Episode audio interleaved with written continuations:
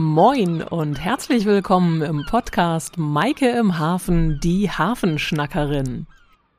Mein Name ist Maike Brunk und ich bin seit über 15 Jahren im Hamburger Hafen so richtig zu Hause. In den Medien, da werde ich seit ein paar Jahren als Hafenschnackerin tituliert. Damit kann ich sehr gut leben. Das beschreibt perfekt meine Leidenschaft und meinen Job. In diesem Podcast erwartet euch ein monatlich wechselndes Schwerpunktthema von der Hafenkante. Einmal mit Fakten und eine Episode mit einem Interview. Los geht's. Heute geht's um den Hamburger Hafen. Das pulsierende Herz der Stadt. Eine ganz eigene Welt. Eigentlich unmöglich, den vollständig in einer Podcast-Folge zu erfassen. Aber fangen wir doch einfach mal an. Der Hamburger Hafen, 75 Quadratkilometer Gesamtfläche, das entspricht gut einem Zehntel der gesamten Fläche der Stadt Hamburg. Über anderthalbtausend Unternehmen, unzählige Menschen, je nach Quelle zwischen 130 und 600.000, deren Arbeitsplätze mit dem Hafen mittelbar oder unmittelbar in Verbindung gebracht werden. Dazu Themenfelder Logistik, Transport, Umschlag, Schiffe, Schiffbau, Industrie, Energieversorgung, Stadtentwicklung, Umwelt, Freizeit, Verkehr, Infrastruktur und Menschen. Seeleute, Hafenarbeiter, Besucher, Anwohner, Reisende, Investoren. Alle mit ganz unterschiedlichen Interessen, mit ganz unterschiedlichen Bedürfnissen und Herangehensweisen. Da prallt eine Menge aufeinander und hohes Konfliktpotenzial ist vorprogrammiert. Gucken wir mal auf die Besonderheiten des Hamburger Hafens. Der Hamburger Hafen ist der größte deutsche Seehafen. Er ist ein Universalhafen. Das heißt, hier werden nicht nur Container umgeschlagen, sondern auch Massengut, Stückgut, Schwergut, sperrige Maschinenteile, rollende Güter. Alles geht über die Kaikante, was in irgendeiner Form über die Kaikante transportiert werden kann. Genauso natürlich Menschen auf der Suche nach Erholung auf einer Kreuzfahrt. Über den Hamburger Hafen werden fast eine halbe Milliarde Konsumenten in Europa mit Waren versorgt. Der wichtigste Handelspartner, das ist nach wie vor China, gefolgt von den USA und Singapur. Die Schiffe, die die Waren bringen oder auch von Hamburg in die Welt hinausfahren, die werden immer riesiger. Das ist immer wieder ganz beeindruckend, wenn man so mit einer kleinen Barkasse, diesen kleinen traditionellen Ausflugsschiffen im Hamburger Hafen, an einem solchen Giganten vorbeischippert.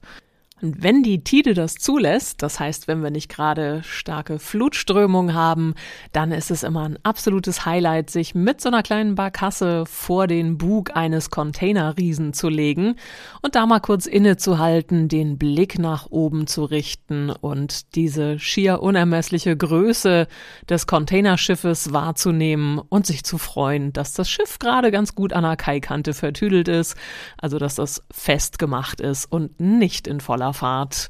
Die Bezeichnungen der Containerschiffsklassen, die sind auch gewaltig.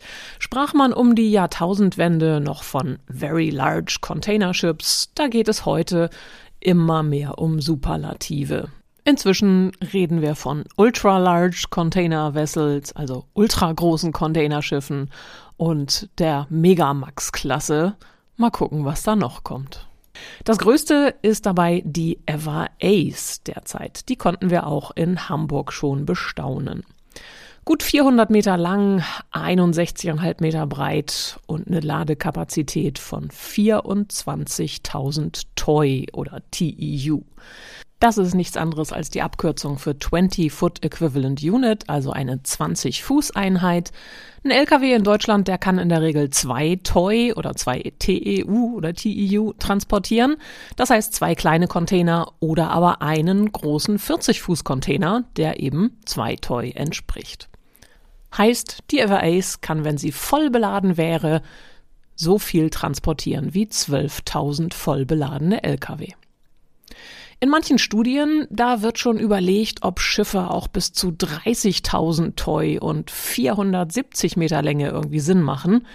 Vielleicht mache ich darüber mal eine Bonusfolge über die Entwicklung und die Besonderheiten von Containerschiffen.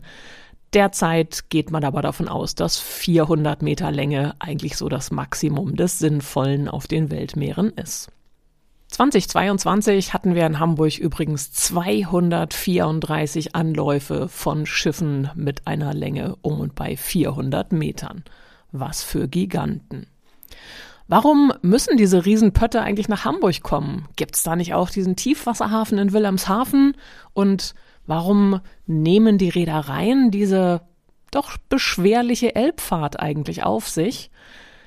Ganz einfach, Hamburg hat einen riesengroßen Pluspunkt, das ist die Hinterlandanbindung. Das heißt, von hier aus werden viele, viele Waren weiter verteilt. Es geht natürlich nicht darum, hier nur Sachen herzubringen, die in Hamburg benötigt werden. Mehr als die Hälfte der Ladung fürs Hinterland, die geht über die Schiene zum Ziel weiter, allen voran nach Tschechien, Österreich und Ungarn. Da ist der Tiefwasserhafen in Wilhelmshaven einfach infrastrukturtechnisch noch so ein bisschen abgehängt. Vermutlich werden sich da die nächsten Jahre auch die Nordrange-Häfen, das heißt die wichtigsten kontinentaleuropäischen Häfen, im englischen Kanal und in der Nordsee so ein bisschen zusammentun müssen oder zumindest abstimmen müssen, um nicht zu viel Ladung direkt ans Mittelmeer zu verlieren. Denn auch dort werden immer mehr Kapazitäten aufgebaut und aus Hafensicht will man natürlich, dass die Güter möglichst auf dem Schiff direkt hier bis nach Nordeuropa gelangen. Besonderheiten in Hamburg. Dazu gehört natürlich ganz massiv das Thema offener Tidehafen. Was heißt das eigentlich? Wir haben Ebbe und Flut im Hamburger Hafen. Alle paar Stunden kommt und geht das Wasser. In der Regel sind es fünf Stunden, die das Wasser aufläuft, sieben Stunden, die es wieder abläuft. Und dabei wird nicht nur eine Menge Wasser bewegt, sondern auch eine ganze Menge Schwebeteilchen, die sich dann, wenn das Wasser etwas zur Ruhe kommt, immer an den verkehrten Stellen im Hafen absetzen und dann zu einem großen Schlickproblem werden. Der Tidenhub, der Unterschied zwischen Hoch- und Niedrigwasser, der liegt derzeit bei fast 3,70 Meter, die das zweimal am Tag auf und ab geht. Kann man ganz gut beobachten, wenn man an den Landungsbrücken sich unten auf die Anlegerpontons stellt. Da haben die Zugangsbrücken schon einen sehr unterschiedlichen Neigungswinkel im Verlauf des Tages, je nachdem, ob gerade Hoch- oder Niedrigwasser ist. In dem Zusammenhang das schwierige Thema Elbvertiefung bzw. Fahrrinnenanpassung, wie es so schön heißt, damit natürlich diese gewaltigen Riesenschiffe überhaupt weiter nach Hamburg kommen können. Denn die Elbe ist dafür eigentlich nicht gemacht. Dafür wird es nochmal eine separate Folge geben.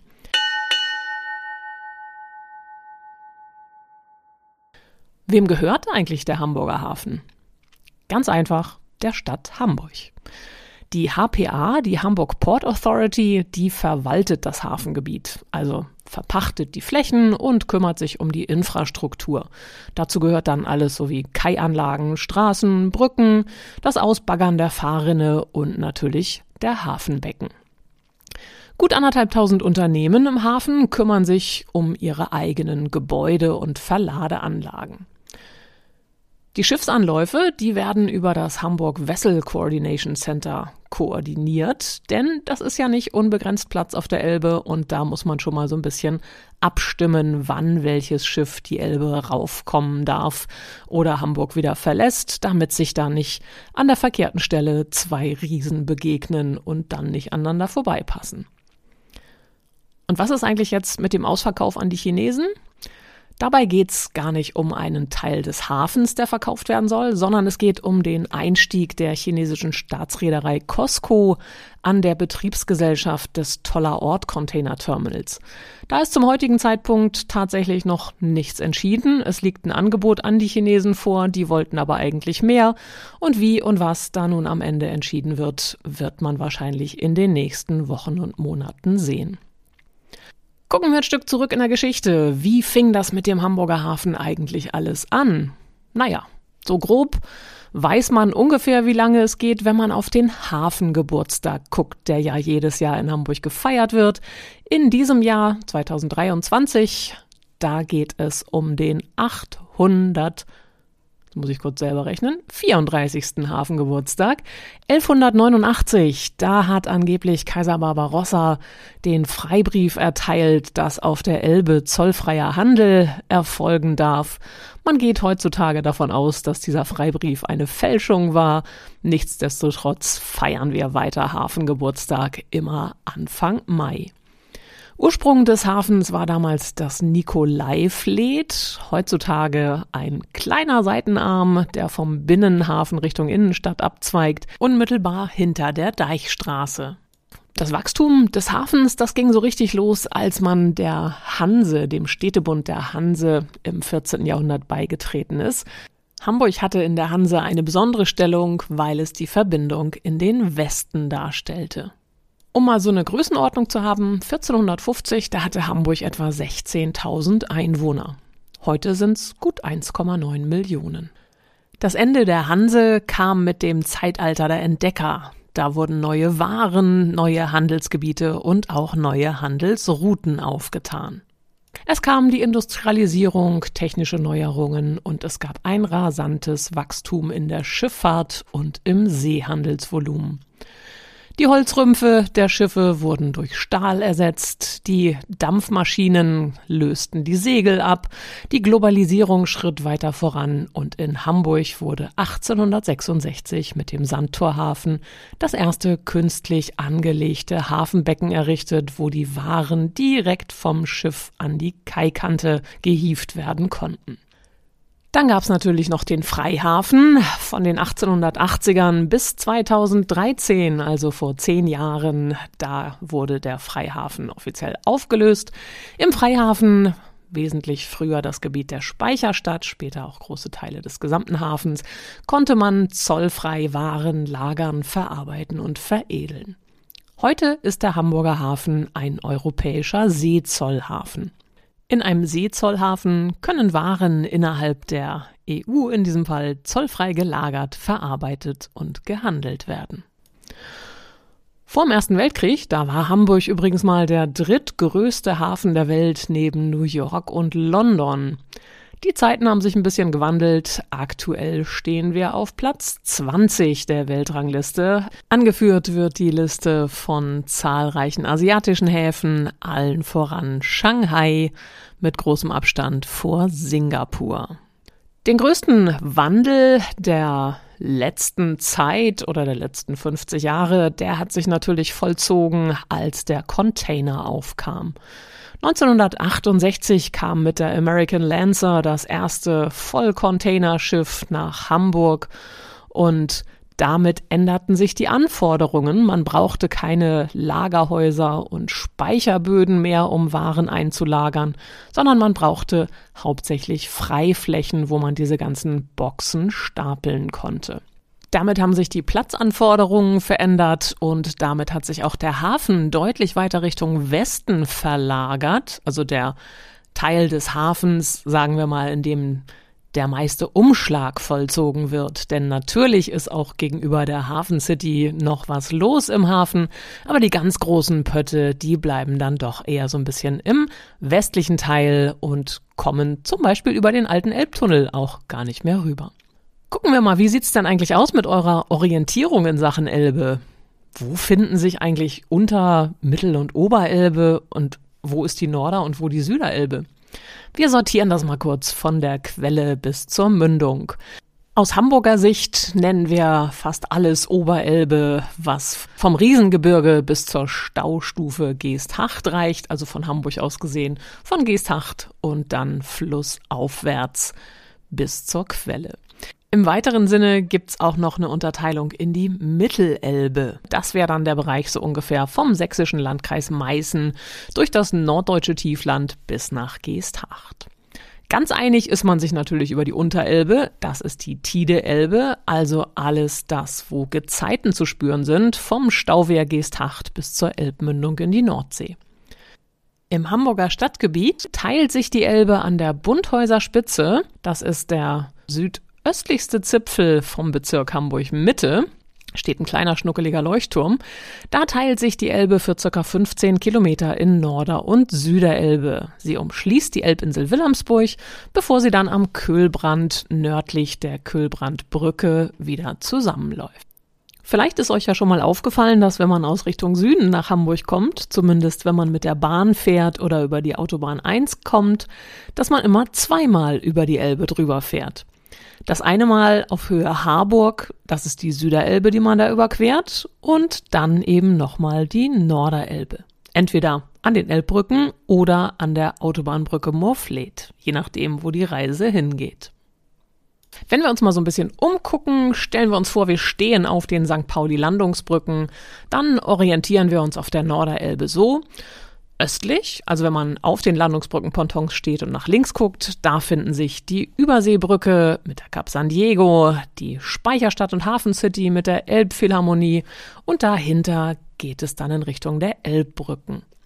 Südöstlich, da guckt man grob in Richtung Hansahafen mit dem 50er Schuppen Hafenmuseum, aber auch mit der Autoverladung und den Fruchtterminals. Wenn man von den Landungsbrücken Richtung Süden schaut, dann sind da die Musicaltheater im Hafen zu sehen und das Werftgelände von Blom und Voss. Und wenn ihr den Blick Richtung Südwesten richtet, da ragen dann wahnsinnig viele Containerbrücken in den Himmel. Der Elbstrom bis zur Nordsee kommt in den Blick und der Fischmarkt, wenn man sich so ein bisschen rumdreht. Die Containerbrücken, die auch Hafengiraffen genannt werden, die prägen die Hafenskyline, aber auch die Kühlbrandbrücke ragt immer wieder raus und es ist erstaunlich, von wo man diese überall entdecken kann, wenn man genau hinguckt.